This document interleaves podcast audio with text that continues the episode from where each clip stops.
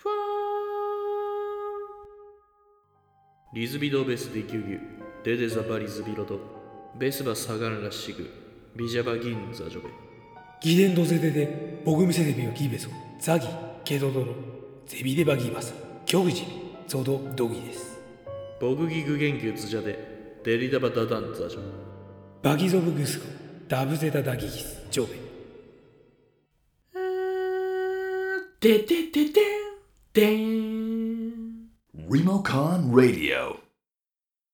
というわけで、えーはい前回に引き続きまして仮面ライダー空河会後編でございます。後編はいはい、あ すぐなんか今、二文字サブタイトル風に読んだら今。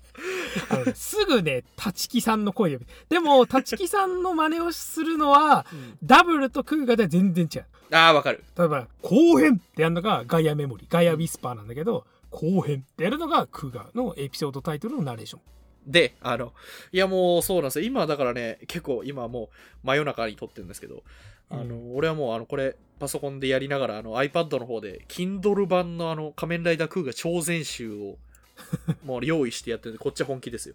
そう超テレビくん超全集なんですよ。なんか超全集って響きが好きすぎて確かにね。俺はあれですよ。MCU 本何買おうかなと思って結局うん。MCU 超全集を買ったっていう。そう。これはもうクーガの時に超全集買ってたからあ、う。ん。その名残で買いました。超選手、だから俺なんかやっぱり昔からね、あの、いいとこの子なんで、自分で言いたくない自分で言うやつだ。あの、おもちゃもたんまりあったし、本もやっぱいろいろあって、で、やっぱ、はあ、はあはあ、だこれをやっぱ読み込んでたんで、ライダーとか、まあ、ウルトラもそうですけど、だからやっぱり漢字はすぐ読めるようになりましたね、これのせいでだ。から俺はクーガのサブタイトルは全部漢字で書けるように漢字の練習をしたからああ、そうそうそうそう。もうだから全全は漢字で書けるようになってか俺連携とか書けるようにな K とか携帯電話の K を覚えたのはクーガの、確かにね、あのね、それを図鑑とかもいいんだけど、なんかやっぱり本当に今開いてるページがあの仮面ライダー空河の体の部位、あのうん。一覧なんですけど、V 名称いいよな。ちょっと引きで見ると漢字だらけなんですよね。よくよく見ると。まあ、そういうのから入ってくよね子供は。まあね、字を覚える。活字っつうものを覚えるよ。そう。図鑑ですよ。いやうちなんかうちあれだ。親父がやっぱ昔ガキの頃好きだったからウルトラマンと初代ウルトラマンの頃の図鑑と初代のそのライダー、1号ライダーの頃の仮面ライダー画法っていう本当にだからもうちょっと状態良ければもう全然ねマンダラケとかでいいねで売れんじゃねえかっていう本をがうちに代々あったからそれずっと読み込んでたから。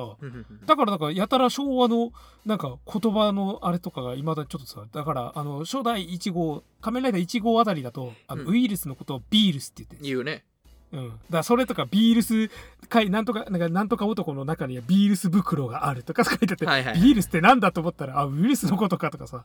そうそうそう。ちなみにあのですよ帰ってきたウルトラマンのあのマットの車の名前はマットビハイクルって言うんだけどこれビあーークルっていう字を 思いっきりカタカナ読みしてるからビハイクルになってるっていう。ねリハイクルね。まあいいです。はい。なんでもいいですよ。は いではい。えっ、と、え後編の方はですね、もうちょっとこう、雑談、まあテーマごとに雑談寄りというか、例えばまあ好きななんかいろいろおもちゃとか、キャラとか、あともグロンギーとか、っていう感じの話していこうかなと。はい。まあその子供時代の話が出たんで、あのーまあおもちゃ。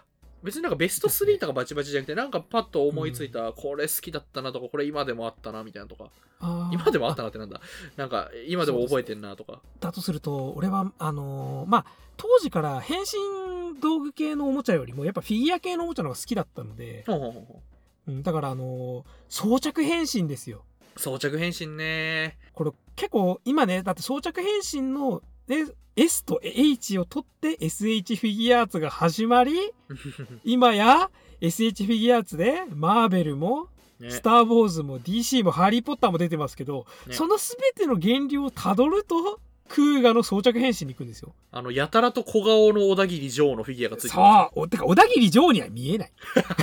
あの当時なそれからね行くとやっぱね真骨頂の魂彩色のデジプリは進化したねって思う。す。したね。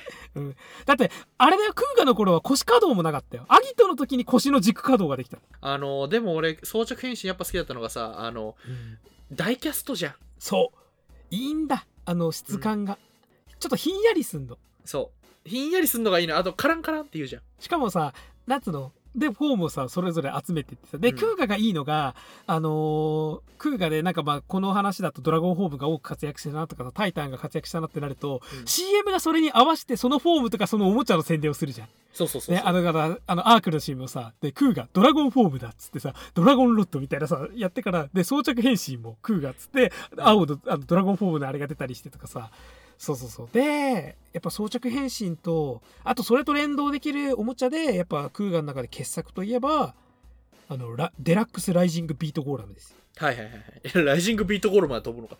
はいはいはい。そう。デラックスライジングビートゴーラムが最高なんですよ。うん。だってさ今でこそコンセル系のおもちゃが増えたからさあとはあのープレバンとかでさあのー変身アイテムの豪華版とか出るじゃん、うん。プログライズキーとかも出たけどさあれで大体本人の音声入りとか出るけどさああるねれの走りですよ。走りの走りだよね。あの携帯電話がついてきて。そう。しかもすごくない？だってクーガってまあねあのー第前編の方でも話してるけどまあねあの警察の無線でさあのうん。バイクと五代祐介と警察の人たちがやり取りする、一条さんとやり取りする。あのやたらと左右に触れるやつね。そうそうそう。その劇中であったようなそういった通信遊び自体をその携帯電話とバイクでそれぞれが赤外線通信でタイミング合わせて会話させるじゃん。そうそうそうそうそう。戦いが終わった後のほっぺにそんなセリフねえよっていうあの一条さんの夕日が綺麗だとかさ。あそうそうそうそうそう超いいんだよ。今でこそさそういうちょっとボーナスねちょっと、うん。あのギャグっぽいセリフがあったりとかもさあるけどさあの俺ラジコンも結構持ってたなあの京都はあのね、はあはああ。の御所公園っていう、なんかあの京都御所ってあるじゃんあの天皇が昔住んでたみたいな。あ,、そこに公園があるんだけどそこで走らしてたもんラジコンってさ面白いよね。あのおもちゃなんだけど、ん。あ完全にアウトドア向きじゃん。そうそうそうそう。そうそう。でさ、まあ、あとバイクのラジコンってさ、まあ、車だったらさ、四輪で走ってるからさ、まあ、安定して走れるの分かるけどさ、なんか、バイクってまたちょっと違うしね。そうね。あの、バランスのあるとか面白いし。どうなんだろう結構よくできてたからあれ今さあのスマホとかさ、下に下に置いてさちょっとこうガーって走り抜ける映像とか撮れんじゃない？確かにね。それこそ戦士とか BGM 流したらめっちゃかっこよくなりそうああ。確かにね。うんいいな、それ。俺だからあのシーン好きあのほらようん変身した状態でさブオンって言ってさ車からほら子供たちとかがさそう。ママ見て、4号よっていうシーンでしょ。そうわあ、スパイダーマンっぽいんだよ、あそこ。街の中を、僕、そう、親愛なる隣人なんですよ、仮面ライダー空が。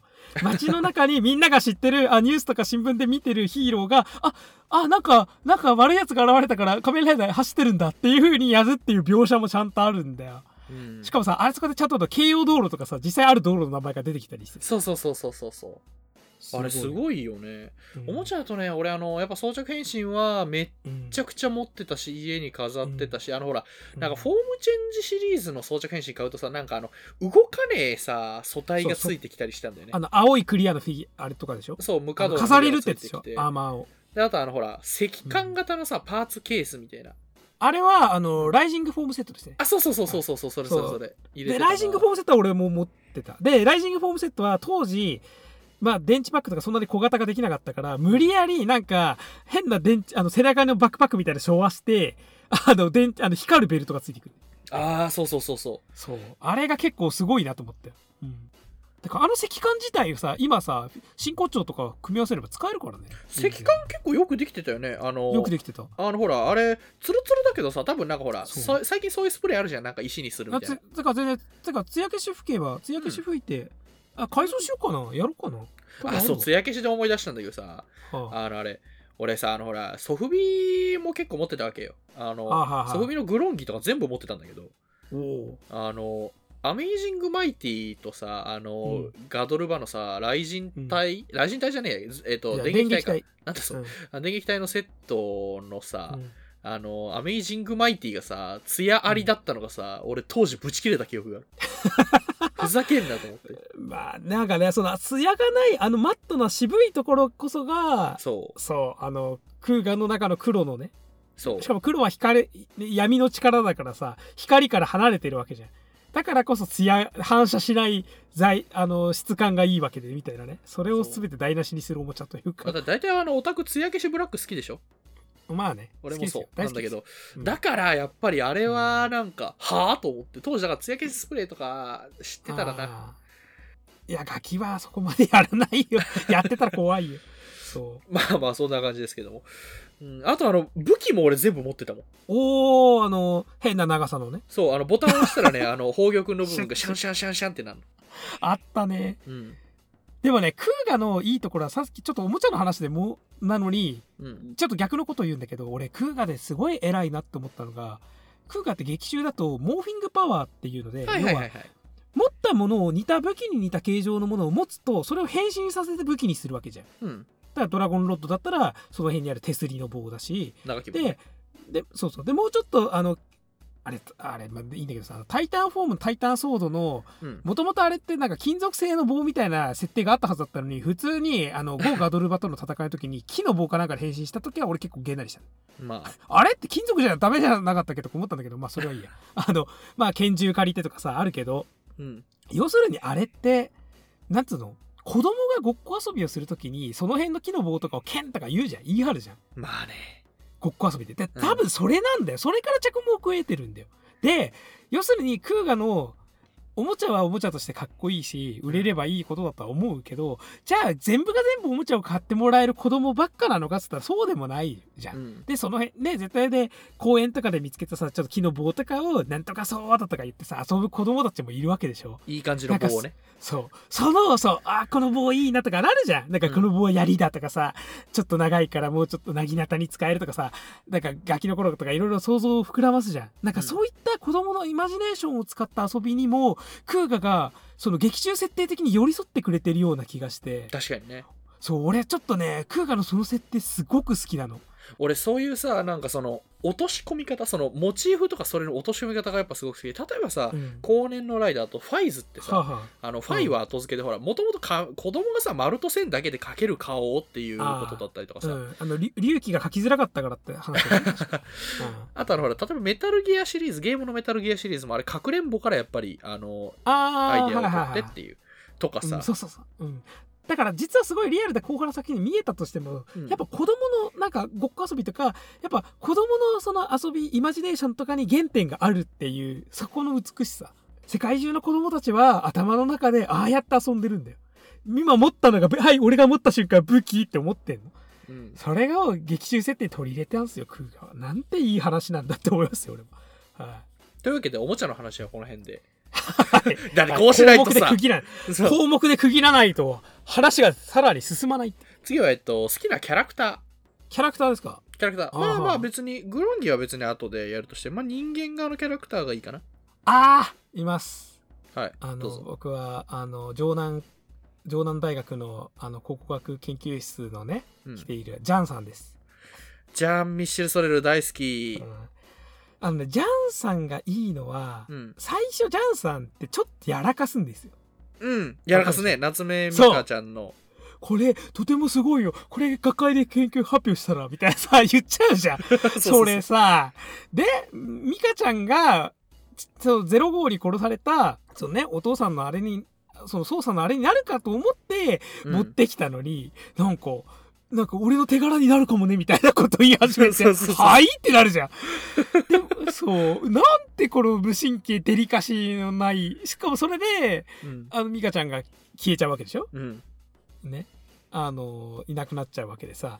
でもまあそういったやらかしちゃったキャラクターっていうのがうん。徐々にそのドラマを見て、でもやらかしちゃった頃こそちゃんとゴーラムの研究をしようってなってゴーラム担当になっていくわけじゃん。うんうん。でさらにそこから科警研の榎木田さんとかと仲良くなってってさらにそこから榎木田さんをに対してこう、あなんかこう心を動かしてみたいなさなんかやっぱクーガのすごく脇役とかでものその人物の変化とか心の動きとか関係性の変化とかをうん。ものすごく大切にしてる象徴としてその最初はやらかしちゃったジャンが最後は榎木田さんをめっちゃかっこいい大型のバイクで送り届けるみたいなお前も仮面ライダーかみたいなね。お前もライダーじゃないかみたいなさ。榎木田さんとじゃあちょっと俺結構好きなんだよね。そうそうあのコンビ。でうん。最極めつけはこれですよ。最終回、ユウスケにてあの平和になった世界ですよ。うん。あのでさゆるくんが公園で遊ぶのをうん。見てる、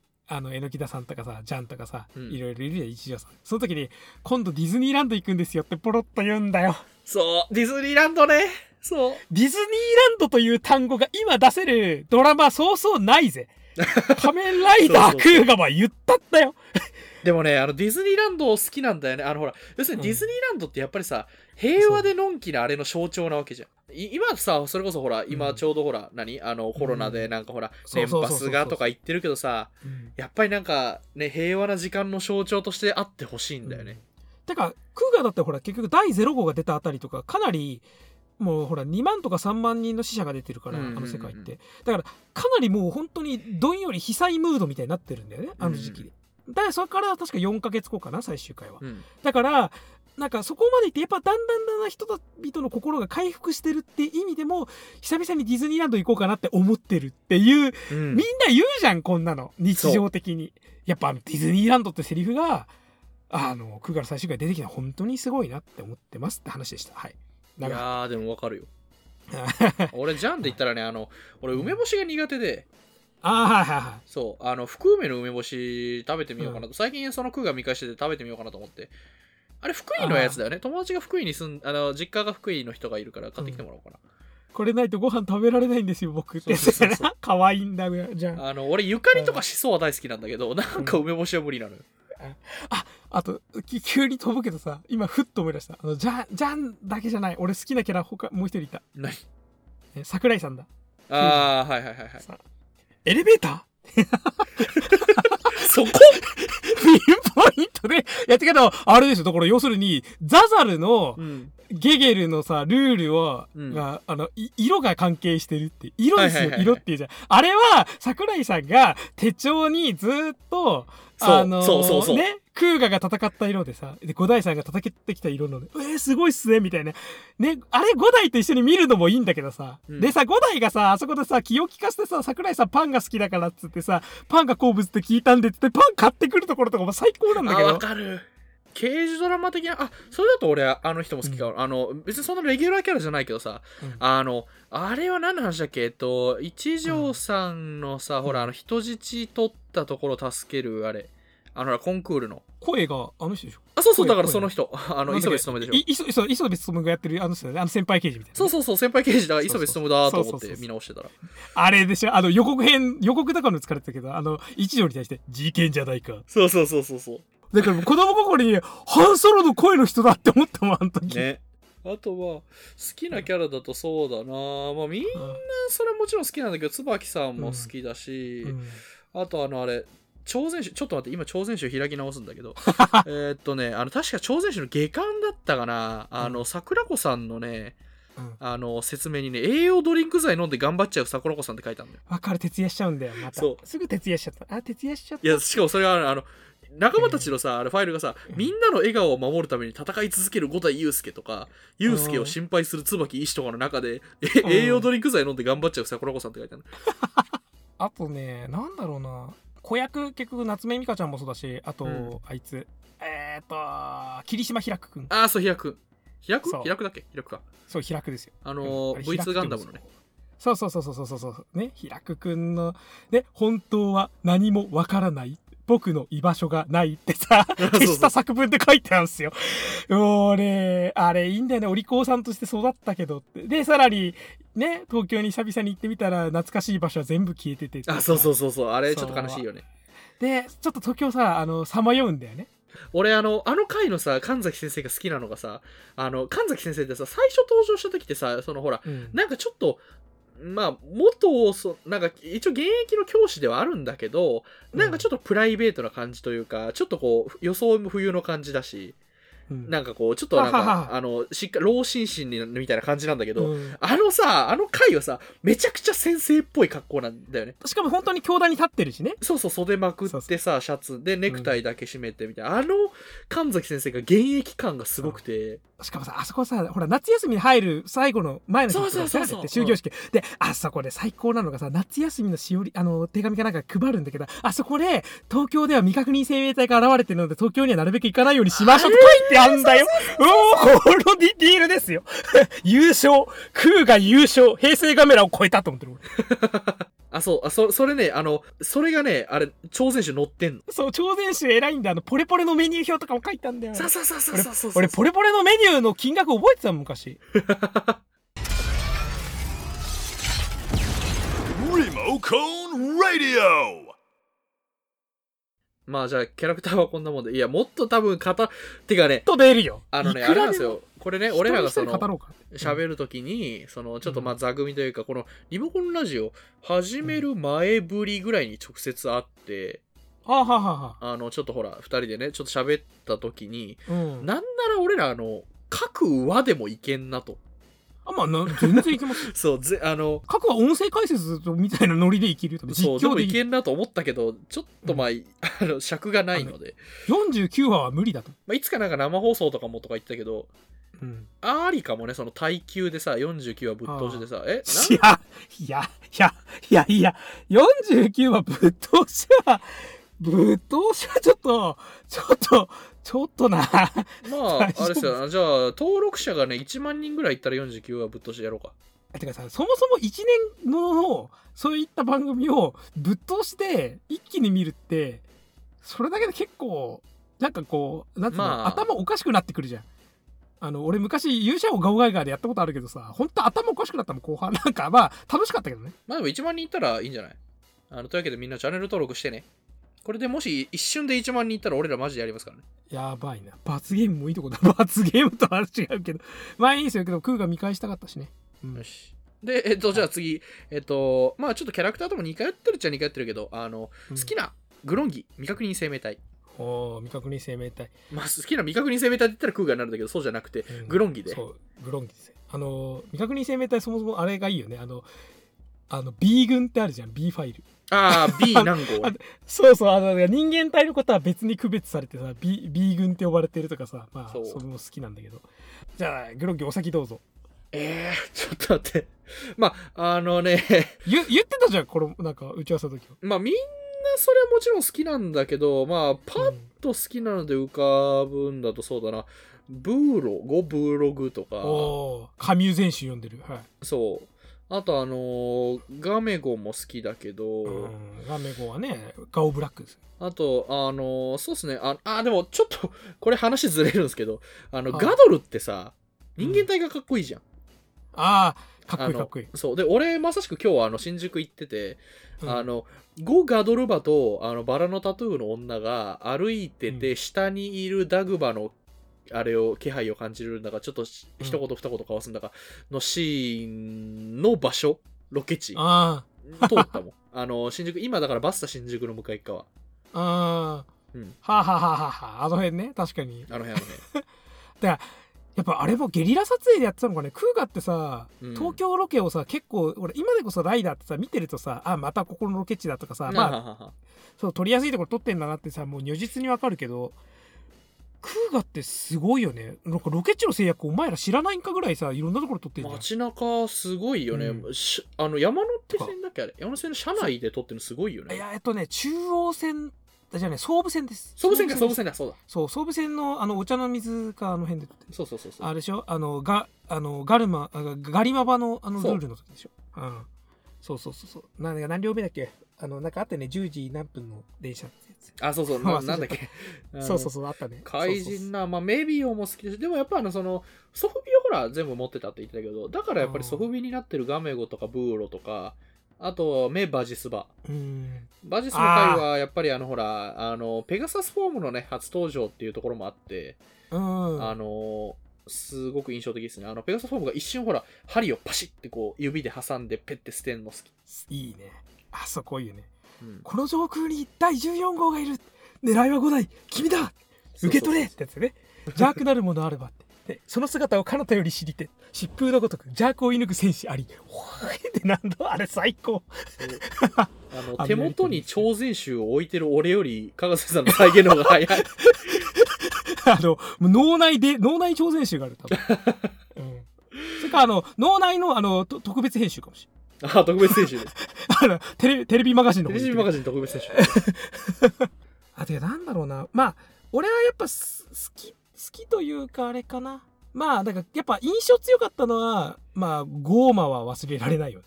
ゴーマはまあね、まあ、つったけど、まあ、まあ、ほぼ、。もう、もう、準レギュラーキャラぐらいになってたじゃん。うんもう。けど、なんか、ゴーマの行く末と、ゴーマがまさかのパワーアップ展開とかさ、なんか、ゴーマ最初さ、ちょっと、最初怖いんだけど、だんだんだんだん憎めないキャラだっだと思ったのに、ね。独自に動き始めて逆にまた怖くなってなんかあの時とかさなんかダグバが来るまで何人死ぬかなとかさあの辺とか超怖いじゃん。そう。あの、クーガをほら、あの、YouTube とかでほら、配信が今始まって、うんあの、やっぱり感想を見て、初見のね、感想とか見てると、やっぱゴーマの初登場のあれ結構怖えと。あの、人のほら、口がさ、ゴーマにグエーって変わるシーンでじゃあ引きになった瞬間に服がバサってなってさ羽がバッて伸びるあ俺、あれかも、あの、怪人ね、あの、ゴ・ジャーザギのさ、あの、人間体が結構ほら、あの、できる OL 風の人でさ。そうそうパソコンずっとやってるねそうそうそう。あの人結構好きだったな。うん、あのハンコあのネット上にネットの掲示板に犯行予告をするっていうすげえも時代だよね。うん。うん。しかもなんかあれだよね。あの海に浮かぶなんちゃらはとかさなんかさレインボー航空がどうとかさなんかサンフラワーがどうとかさすげえさ回りくどい書き方するんだよね。あと、あの、殺し方もさ、そう。あの、好きって言ったら悪いんだけど、だってしかも映像化してないけどえぐいよ。だジャーザが一番えぐいよだよね、あの、あれでしょ、なんか、あの、うん。シルバーエイジツアーかなんかそうそうう。そうそう。老人ツアー客かなんかのおじいちゃんおばあちゃんを槍で人差しで串刺しにして殺したって言ってたんだよ。しかもなんか、なんか逃げ惑ってこう、通路にごった返してるところにバババババってこと。でしょだっ。て飛行機の中だからそもそも逃げ場ねえじゃんみたいなさ、うん。そうそうそうそう。ひどいよねあれね。ザ・ボーイズみたいになるよね、これ。本当だよザ・ボーイズのあのシーンみたいになっちゃうもんとあー、で、なんかごめん、俺、いや、めっちゃ言っちゃうけど、あの、殺し方で言ったらさ、うんあの、ゴ・バベルダのさ、うんあの、地下道かなんかでさ、逃げ道塞いで全員殴り殺すみたいな。ひどかったねバベルもねそう。ゴバベルだっざってうんってやってあの再生すんだそうそうそう最そう。高あの、ハンマーも痛そうだしね、アーマーが壊れんだよね、あれ。タイタンフォームがボコボコになんだよねあれそう。あの、ハスコラみたいなの。あれちょっとそうそうそうめっちゃ痛そうなんだよね。そうあー待って。好きな怪人、うん。ちょっとでごめんこんだけこんだけ言われちまったが。ごめん、めっちゃ言っちゃった。まあ。ごいやいやいやいやいいよ。ゴーマでしょ？うん、まあ、まあごめん。俺は俺はズゴーマグとあとまあそういうエピソード単位のうん。怪人で言うとまあまあこれもまたちょっとあのなんか謎のライバルキャラかと一瞬思わせたバダーとかね忘れられない。バダーね。うん。だって変身ポーズ取って怪人に変身するってさまあ、なんかもうもはやあいつパロディじゃん。まあ、セルフパロディだよね、あれ。そうそう、まあ、仮面ライダーのパロディでもあるし、まあ、劇中の中でも要はクーガというものにライバル心をあるからこそ別に変身ポーズなんか取らなくても変身できるはずのグロンギがわざわざ変身ポーズを取って変身するってことじゃんあれ。そうそうそうそう。うん。あれね、あの、超全集とかさ、あの、こういわゆるメインの画像として出てくるゴ・バダーバの写真がさ、完全にあの、仮面ライダー1号の変身ポーズ撮っててちょっとウケんだよ。ああこういうね。はいはあれ波紋で変身するんだよね最初ね。そうそうそうそうそう。あの革命のエチュードかなんかの「テデンテンテデン」ってやつ。おいなんか覚えてんな、はい。うん、あとまあなんだろうな。あとまあまあガドルはそりゃ好きだけど。うん。あとあれかな。まあちょっとゴームかぶるけど。まああのゴ・ザザルバ結構好き。ああ、ザザルバデザインかっこいいんだよね。肩がちょっととんがってて。あのオレンジの箱ならまだあるんだよ。黙って見てろとかさ。そうそうそうそうそう。言うじゃんそう中央線止まっちゃうんであの次オレンジの箱ってあの5台がさ見抜いちゃってさそうそうそうそう。で、あの、ドルとかなんかで言われるんだよね。ね、定めの色の箱が見つからないなって言われるね。あそこで。で、オレンジの箱ならまだあるんだよ黙って見てろっていうの。で、でその後5台がブーンって来て、で、だ第43号って言ったら、んだてめえって言った瞬間に 変身すんの覚えてるわ、俺。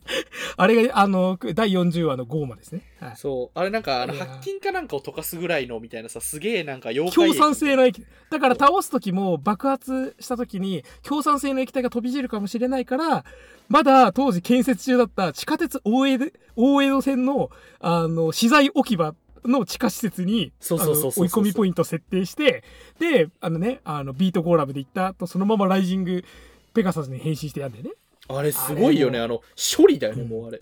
そうだからあのさ後半になるとさ警察との連携も進むしなおかつクーガがどんどんどんどん技の威力が強化してるから街中じゃそうそう倒せないってなったからさうん。連携してさものすごいなんつうの本当に敵を的確に追い込んでっていうさ逆に狩りをしてるように見えるんだよね。そう仮面ライダーがそうそうそうそう。あのでそこもさもしかしたら作品テーマ的に意図してたかもしんないよね。要するに、うん。殺しに慣れてきたってことじゃん。人間側がリント側が。なんかちょっと効率的に殺すみたいなね。そうそうでそれがある意味さバルバがいね一条さんに対して言うじゃんうんそうそうそう。でリンリンともやがて我々と等しくなるだろうってことじゃん。クーガだけじゃなくてって。で、あれってそういう追い込みポイントに追い込んで効率的にそう倒してるみたいな描写ともかかってるって思うとやっぱクーガよくできてんなと思うし。そうあーまあそれで言ったらラ・バルバでも好きかなあのバラのタトゥーの女結構定期的に言ってんだけどあのうん。やっぱりさあのバラのタトゥーの女ってさ、ほうん。ら初期なんかほらグロンギのなんかその何あの、うん。ルーツを知りたいみたいな感じのこと言ってたりとかさ。はあ、なんかあのやっぱあれ寄生獣のさタミヤ亮まあ田村玲子どっちでもいいけど、うん。だよねあれ。だから、まあ、自身の存在にちょっと違和感もあるような、でもやっぱ人間とも相入れないみたいなポそうそうそうそうそう。そう。だから、ちょっと、俺ら寄りなのかなと一瞬思わせる何かもあるみたいな。そうそうそうそうそうなんか服もちょっとさだんだんあの人間っぽくなっていくとかさ、あと一条さんとの因縁みたいなのも実はそんなに回数は合ってないんだけどそう。急に、急にはぐらかされて毎回逃げられる、ね。バラが落ちてたみたいな。あとはまあ、あのね、ほら、クーガの怪人がどんどんどんどんどんどんね、あの、強くなっていって、で、最終的に、ダグバに、ん？ダグバゼバに行くわけじゃないですか。はいはいはいはいってなった時に、やっぱさ、もうデザインが本当にクーガっぽいじゃん。角とかさ。うんうんうんうんうんで、で、今日色は白で、で要はクーガで白って言ったら最弱形態だったのに、白で最強ってさ、もうクーガと完全に逆の進化を辿ってるってさ、で、クワガタ種怪人なわけじゃん。まあね。それこそあの超全集のさ最終巻はほら、うん。あのくダグバが表そうそうそう。あれなんだよ、ダグバって要するにクーガの完全なアンチテーゼなわけじゃん。で、うん。それからラスボスってさ、要するにウルトラマンでいうゼットンだしさ、まあね。あの、で、まあ、バットマンでいうジョーカーみたいなさ、うん。本当にそのもう見た目からして全てあこいつ逆の存在だってさうん。ちゃんと見えるっていうさ、でしかもそれなりえそれなりじゃねえ。最強クラスなわけじゃん。うん。しかもクーガのまあ最強っていうのはどういうことかっつうと超かっこいいとか超派手じゃなくてうん。本当に悲惨で凄惨になっていくっていうさ、うんうんうんもう血しぶきとか血みどろでもうパラねあの映画版の「パラサイト・イブ」っていうとすんごい懐かしく 懐かしい話ですけど本当人体発火でしまくったりとかさそうそうそうもうえぐいじゃんどんどんどんどん。そう。だからそれに落とし込んだとかでもやっぱそのダグバって結構忘れられないキャラクターだしフィギュア持ってるし好きだなってなるほどね。Remocone Radio. ではえっと次まあ ちょっといきなりですけどあのえー、もう結構撮ってますからね。えー、次は、えっと、ベストバウト。もうベもうベストバウトかそうかベストバウト。まあ、ちょっとね、好きなグロンギとかともちょっと被るけど、まあまあ、ベストバウトで。いやまあままあ戦いですよね基本アクションシーンとしてそうそうそうそう。まあこれじゃあまあこれもまたどんどんどんどんいっぱい上げていくけどうん。まずはやっぱベストバウトというか第1話でまあね。あの要するにさ斬新びっくりしたもんね。あの仮面ライダーになった男がつけてみるっつってベルトつけて、うわーっつって腹入ってから戦いながら変わってくじゃん。変わったうんうんうん。とか言って、そう。あれさびっくりしたよね。なんか確かにさ CG とか技術的な意味とかもあるんだけどそれ以上にその変身ヒーローの見せ方として斬新にも程があったよあれ。うん。びっくりしたあれ。戦いに応じてパンチとかキックとかさその度に腕が変わってくる。とさ漫画とかだったらやれるよ。やれるかもしれんけど特撮ヒーローでやると思わなかったもんあれ。あれね。あので結構クーガって特に初期だとそういう描写多いじゃない。うん。あのドラゴンフォームの回とかもさあの戦いながら変身するけどあれは完全に MCU アイアンマン3でパクってますからねシェーン・ブラックはパクってますは断言しようお前がクウガを見てないとは言わせないマーク42のあのマリブのスタークハウスが襲撃された時にディリティティティーンティーンティティティーンって言ったあのカチャカチャカチャってなってくるじゃんあそこめっちゃクウガだなと思いながら見てた俺もうとあロバート・ダウニー・ジュニアクウガ好きなんだからもうって思いながらあのねあの全然関係ないあのミッションインポッシブル2公開時にうん。ちょうどあれ2000年だったんであのねトム・クルーズがうんうん。あの日本に来日してこうプロモーションツアーの時に日本のバイクに乗るヒーローといえばみたいな感じであの MI2 ってバイクに乗るシーンが結構あれだったからでバイクアクションといえば仮面ライダーですね。っつってうん。トム・クルーズにあのポピニカのちっちゃいあのクーガが乗ったトライティーさんのおもちゃなんですけども、あれをプレゼントしてたんですよテレ朝かなんかの番組へえ、じゃあ、トム・クルーズは？だからよそこからトム・クルーズが、うん。あのねサイエントロジーみたいな感じで空ガを布教してたんじゃないかっていう それで、ハリウッドのクリエイターだから空ガが流行って、ロバート・ダニー・ジュニアとシェーン・ブラックが空ガを知って、なんかトム・クルーズがいいっつうから見てみようぜって言ったら空ガ面白いってなって、マーク42の変身シーンは空ガオマージュになったんじゃないかっていう俺の仮説があります。まあそうですねあの第1号でまあまあ雲主海あのなんとか主海人っていいよねそう。いいね。そう雲主海人ズグンバあの、平成ライダーちょいちょいある、雲男オマージュが初回の敵だぞみたいな法則、ちょっとあるじゃん。そうねそう。それ、それもやっぱズ・グムンバーがある意味作ったというかさ。グムンのさなんかこうほら、うん糸吐くとかさあとなんか分かりやすくさ超人なのがいいよねそのほら、うん壁をこうババーって駆け上ったりさあの警察官をさもうちぎっては投げちぎっては投げとかさ、うんあとあのトラックにバコーン潰されても全然平気とかさそうそう。あの、あれね、あの、あれだね、長野県警のさ、あのー警察署内のさ、セットをさ、結構作ってさ、それちゃんと車突っ込んだりしてぶっ壊すじゃん、そこで。あれいいあれすごいよね、だだって、あの話だけだぜ、あのセット作ったの。うん。すごいよね。だやっぱ予算感覚おかしいって言われたら本当そうだなと思うんだけど、でもそこでグムンが大暴れして、うん。その警察署のをぶっ壊しちゃうわけじゃん、ロあの入り口付近を、うん。で、みんな殺し、どんどん殺しちゃうからこそ、多分い五代はそれを見てて決意をするっていう、ちゃんとドラマの意味もあるから、そうね。まあ必要な、そのちょっと凄惨なは派手な破壊シーンを見せとくっていうのはすごい意味はあったと思うんだけど。ねなんかほらよくあのほらあの教会で予算がみたいなあのうん。風説がさ、あるね？あの、べそうそうそう。弁当がってやつでしょ？そうそうそうそう。よりさあのうん。なんなら予算使ってんじゃないって感じよね。まあ多分長野県警のところの方がすごいと思う俺、うんあとさそうで第2話のさうん。ね第2話なんかもう全部いけるじゃん。真似できるじゃん。すごいよね。ゴーマが襲ってきてブーね、うわーって一条さんやられるっつって火ついちゃったって思ったらブーンバーンっつってさシューッつってバイク滑ってってバコーンって爆破してから「刑事さん!」っつってバッバッってさあのジャンパーでさ火消そうとしてさ。そうそうそうそう。でそしたら、あの、一条さんが、何しに来た？っつった瞬間に、てーてーん、てーてーんってあの音楽が流れて、戦います俺！つって、まだそんなこと！つって、こんな奴らのために！つって、これ以上誰かの涙は見たくない！みんなに笑顔でいてほしいんですだから見ててください俺の変身ってやってから、変身して、ドゥッドゥン、ドゥッドゥン、おりゃおりゃってやってくじゃん。あれ、ベストバウトと言わずしてだよね、あそこ。まあ、あれはもうなんか殿堂入りじゃんもう殿堂入り。てかもうあそこでなんか歴史が変わったもん、あそこで。あそこねてかあのさいや俺もね多分全く同じ再ここは多分全く同じ再現できるんだけどあのあれだよねあのこんな奴らのためにって言った後にさちょっとこうんう避けてこう当たっての描写あるんだよねでで、みんなに笑顔でいてほしいんですところは一条さんの方にいあの近づいてからまた言う。そうそうそう近づいてから吹っ飛ばされてから一条さんの向かって言う。で、うんだから見ててくださいなんで、ね。もういいんだ、あそこの。で、あそこもなんか熱演すごいよね、あのすごい。よねあれうん。アカデミックな話題も提供するのがリモコンラジオあの実際ほらあの人に火がついた場合、あのうん。乾いたコートバッサバッサしちゃいけません。そうああれやるとあの 空気を送り込んじゃうんでどんどん火が強くなるんで、あのバサってかぶせるかあのうん。初期消火なら、あのあるいはあの水によく濡らしたやつをバサバサするかぐらい。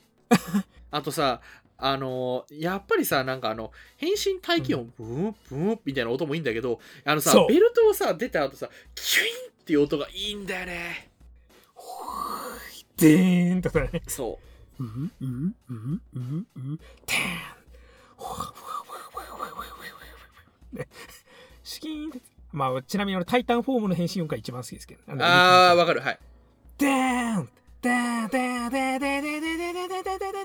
でーん。でおそれで言ったら俺あれですよベストバウトというかパッとやっぱ思い浮かん。でかっけえなと思ったのはあの目ギーガギあーギーがいいですねうん。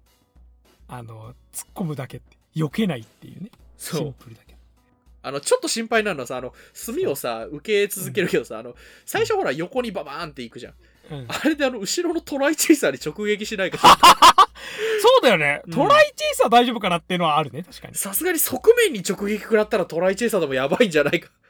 しかも「タイタンフォーム」のさそこがかっこいいのはさ、その超ヒロイックな音楽で、あのー変身して突っ込むあの歩いていくんだけどそこで、あのー幼稚園のあ保育園か保育園のあで歌歌ってるみんなで歌歌ってるあそこがオーバーラップする。あああそうそうそうそう。そこいいよね。であで要するに兄と妹それぞれの場でって自分たちができることをするんだっていうあれになってるわけじゃんそうね。なんかさあいいよな。だクーがねやっぱドラマの作りの巧みさでなんですよそこね。僕がなんかその後もそういうさあのオーバーラップさせてさ、対比させるシーンって結構使われるけどやっぱ一番最初がこのギーガかな？そう。そうそうそうそう。しかもね。でさらにその保育園とオーバーラップでってなるとその後の、ちょっとこれベストバーとかエピソードかでちょっと迷うんだよな、まあうんでバートにしとこう。あの愛憎ですよ。はいはいはいはい、戦慄愛憎であのーまあこれあエピソードもちょっと含むけどあのまあクーガ確かに面白いすげえリアリティもあるし面白いって思ったけどでもクーガがマジでこれ歴史に残る傑作になるなって思ったのがうん。戦慄愛憎なんですよね。うん。うんあの要するにライジングフォームが出揃いました。うん。うんでさらにビートチェイサー来ました。新マシンであこれ順風満帆でクーガも警察と晴れて連携を組めましたねってなった次の回でうん。つい5台が怪人に切れちゃうって話じゃんぶち切れちゃうっていう、それでもうものすごいむごいことするじゃん。あのゴジャラジダの回ね、うん。そうゴジャラジダね。でしかもゴジャラジダ自体がさ公園だあいつ。もう怖いね。あのあれ指弾いてさペンペンペンペンみたいな。これ。しかも「てーでー」とか言ってさなんかさななんていうの？なんかなんかビデオ映像みたいなさ本当にリングとかあんな感じなんだよ。本当トラウマになるやつあの緑川学園高校のなんだっけ、うん。2年 A 組だっけあのそうそうそうそう。生徒をさどんどん殺していくわけだよ。で最後の一人になってさ。そう。であのさ子供がさ、そうだよ。まあ言って子供さあの葬式のシーンやばいよね。やばいどうしようもないじ あれ俺だから見返しててさやっばと、あの何あのすごいなというかさ、ゃん、うん、ドン引きするぐらいやばいなって思ったのはやっぱあのシーンだった区がすごいなと思ったら怪人に人が殺されましたってその葬式とかその後のシーンを見せるじゃんうんだからあの一条さんが確か誰か取り調べ行った時に遺族のもといるこう取り調べてあのなんとかさん最後どこ行ったんですかねみたいな話を聞いてる時に、うん。その人が答えられなくなって涙泣いちゃう涙ってじゃあすいません失礼しますみたいなシーンとかもちゃんと挟むのよ。そうそうそうだからだから確かに空がひ結構生産でひどいことやってるけどでもそれなりにそれは本当にひどいことなんだぞっていうことまで描くっていう責任をちゃんと持ってるよね。これは許されもう許すまじことなんだっていうところまでやってるっていうさそこが良くてでもゴージャラちゃんとかもうそこがもう振り切れてるんだよね。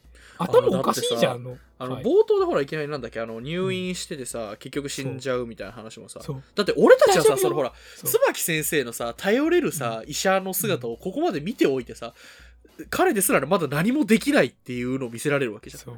しかもあれコエンダーの死に方は最後鼻血かなんか出しちゃってねそうそうそうそう。言ってさでなんとかちゃんなんとかちゃんとか言って死んでそう。あれでさあのそのなんか生徒たちの葬式でさなんか次に自分がさ死ぬかもしれないっていうことで発狂する生徒とかさすごすぎるよねしかもさそれでさ一人自殺したとか言うん。だよねあそうそうそうそうそうそう。あまりに怖すぎ。だからあのあのこれから転入する予定の子を狙うんだよ。そうそうそうそうルール的に合わなくなっちゃうからジャラジの。そう。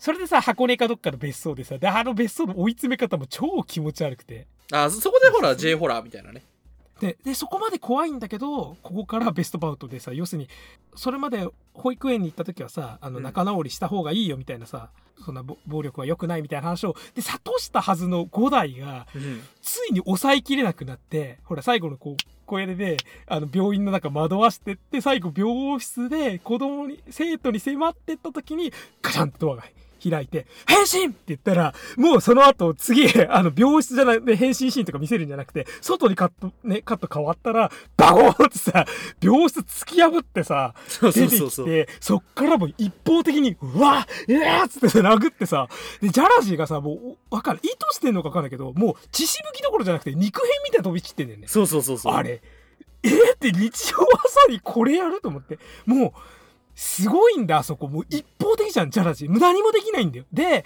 あのビートゴラムであの追い込みポイントで足の子があの湖の方にさ運ぶ時にさやべえのがさジャラジがさ力を振り絞ってダーツをあのバイあの装飾品変化させてやろうとした瞬間に超変身カンってさタイタンになってんの。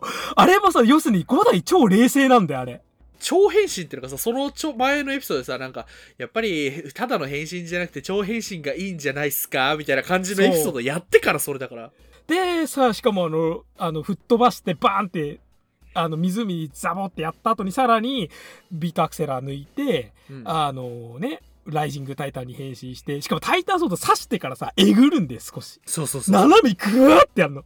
いいと思って。痛そうなの。で、爆発するさなかに、凄まじき戦士を見るわけじゃん。そうそうそうそう。で、それが、で、そことさらにうまいのがカットバックで、ダグバが0号が動き始めたってところで、0号が自分のことを表す、あの、血の、血の文字でさ、はいはいはいあの4本綱の戦士の文字の写真を撮ってるシーンがパシャパシャパシャって入ってでそっから全てが終わって爆で爆炎の煙の中5台がそのさっきまでタイタンそうだったアクセラーを持って突っ立ってるっていうそのポツンってした絵を入れるの。おおねすごいぞクーガと思って。あれす、あやっぱなんかほら、やっぱまあクーガのさ、印象的なエピソードとして語られるのはそこだよね。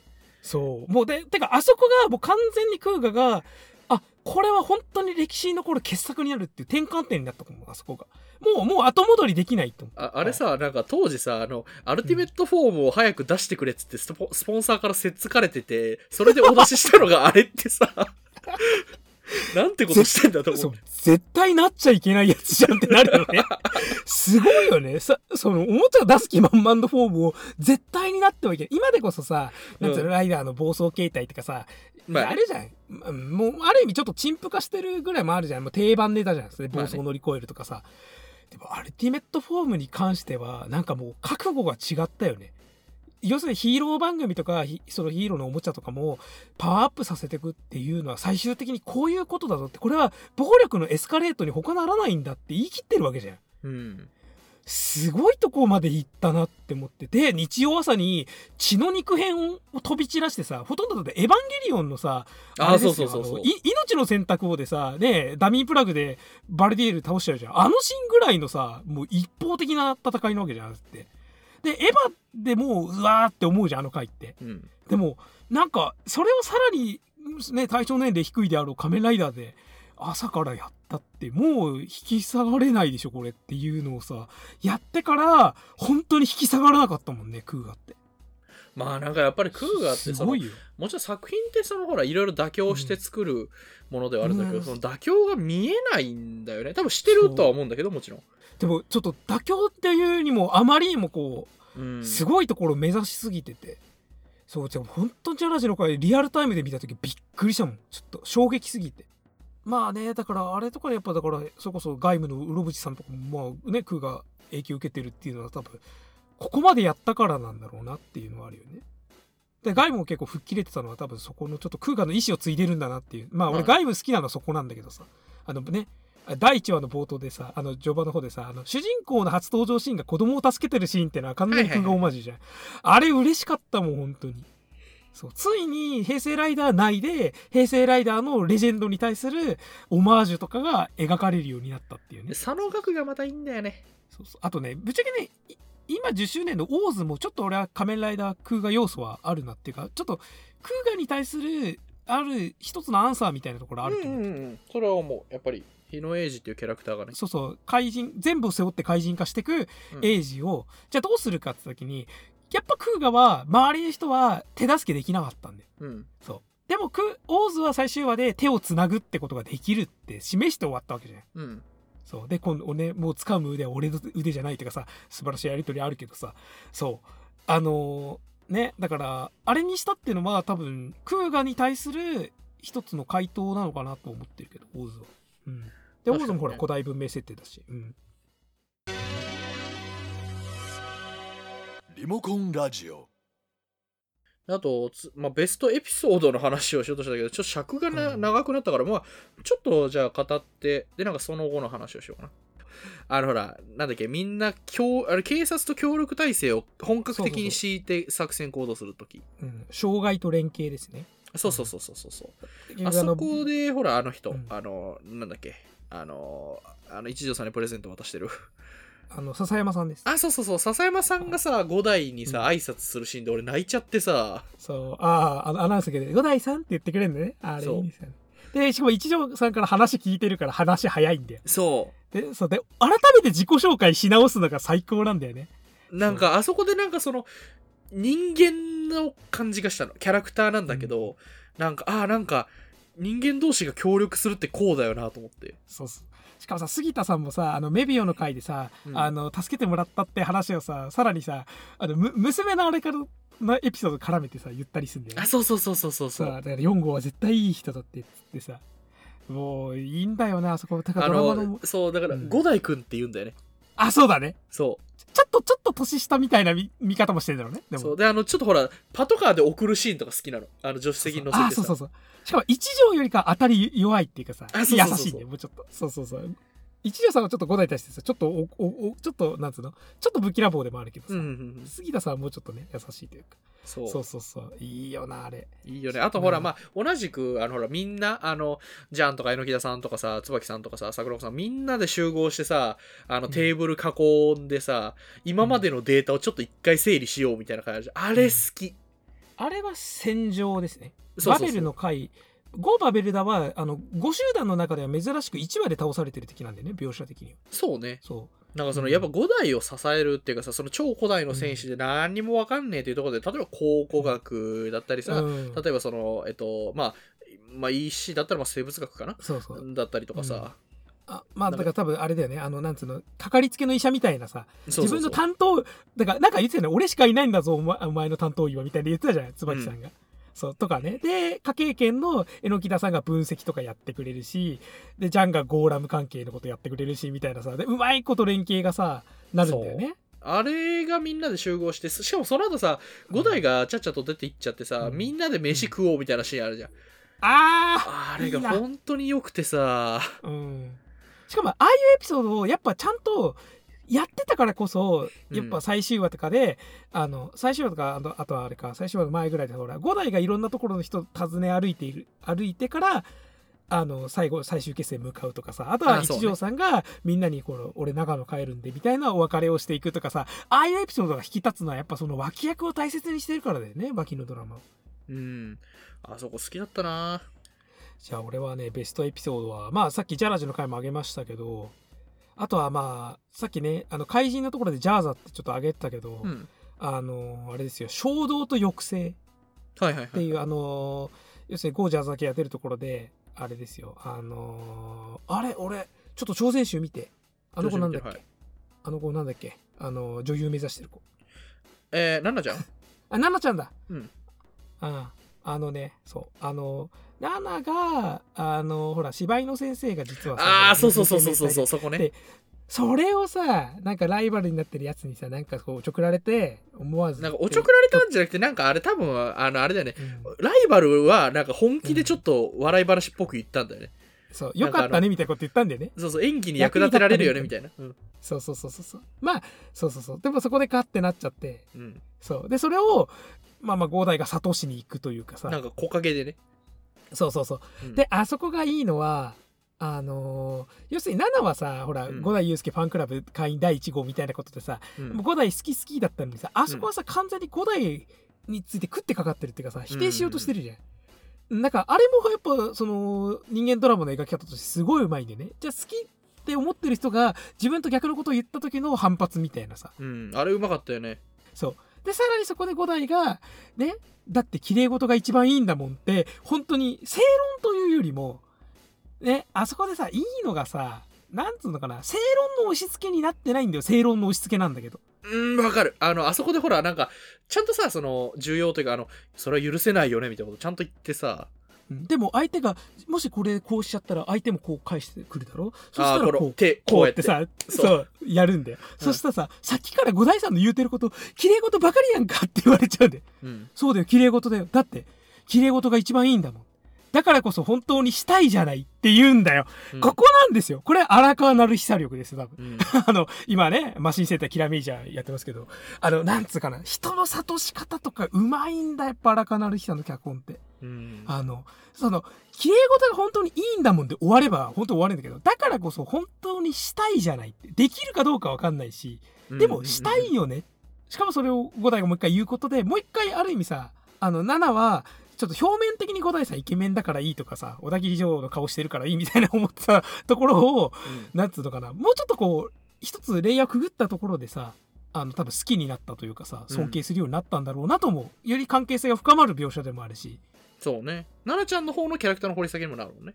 そうそうそう。でもクーガはその後変身して暴力を振るいに行くっていううん。もう矛盾でもあるんだよね。これですようまいんだ。クーガ本当によくできてる。うん。であとはもうベストエピソードでこれはずるいかもしれないけど やっぱ48話ですよ。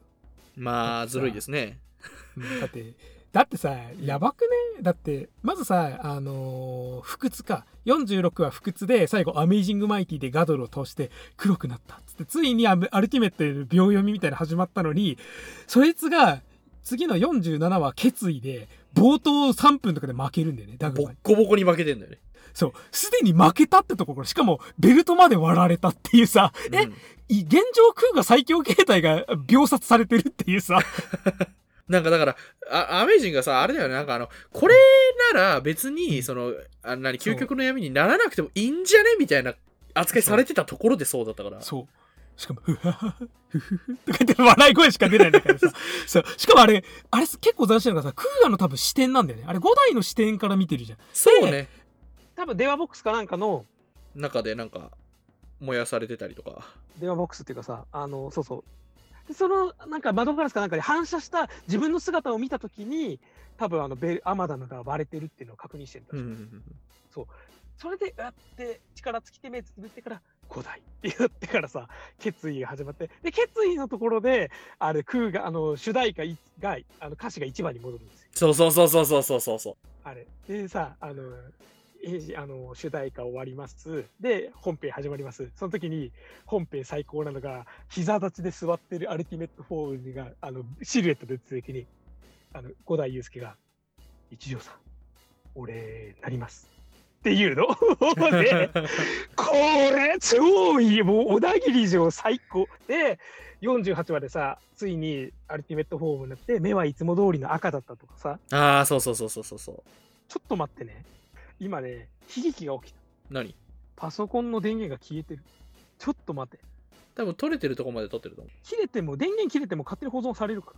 えっと、切れた時点で保存されてる。あの、別にね、あれ、あの、ズームで一応撮ってるから、ここからはなんか、ズームでの録音の分でお届けしますわ。全然できるんで。とりあえず PC ちょちょっと一瞬立ち上げます。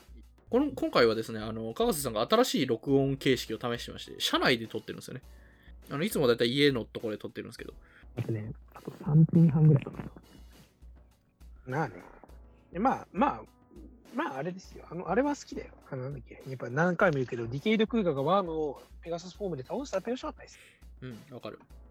てかね、あのね、別にね、無理しなくていいからさ、ディケイド・クーがもうちょっと頑張ってあげて、村井亮太くんすごい売れたんだからさ。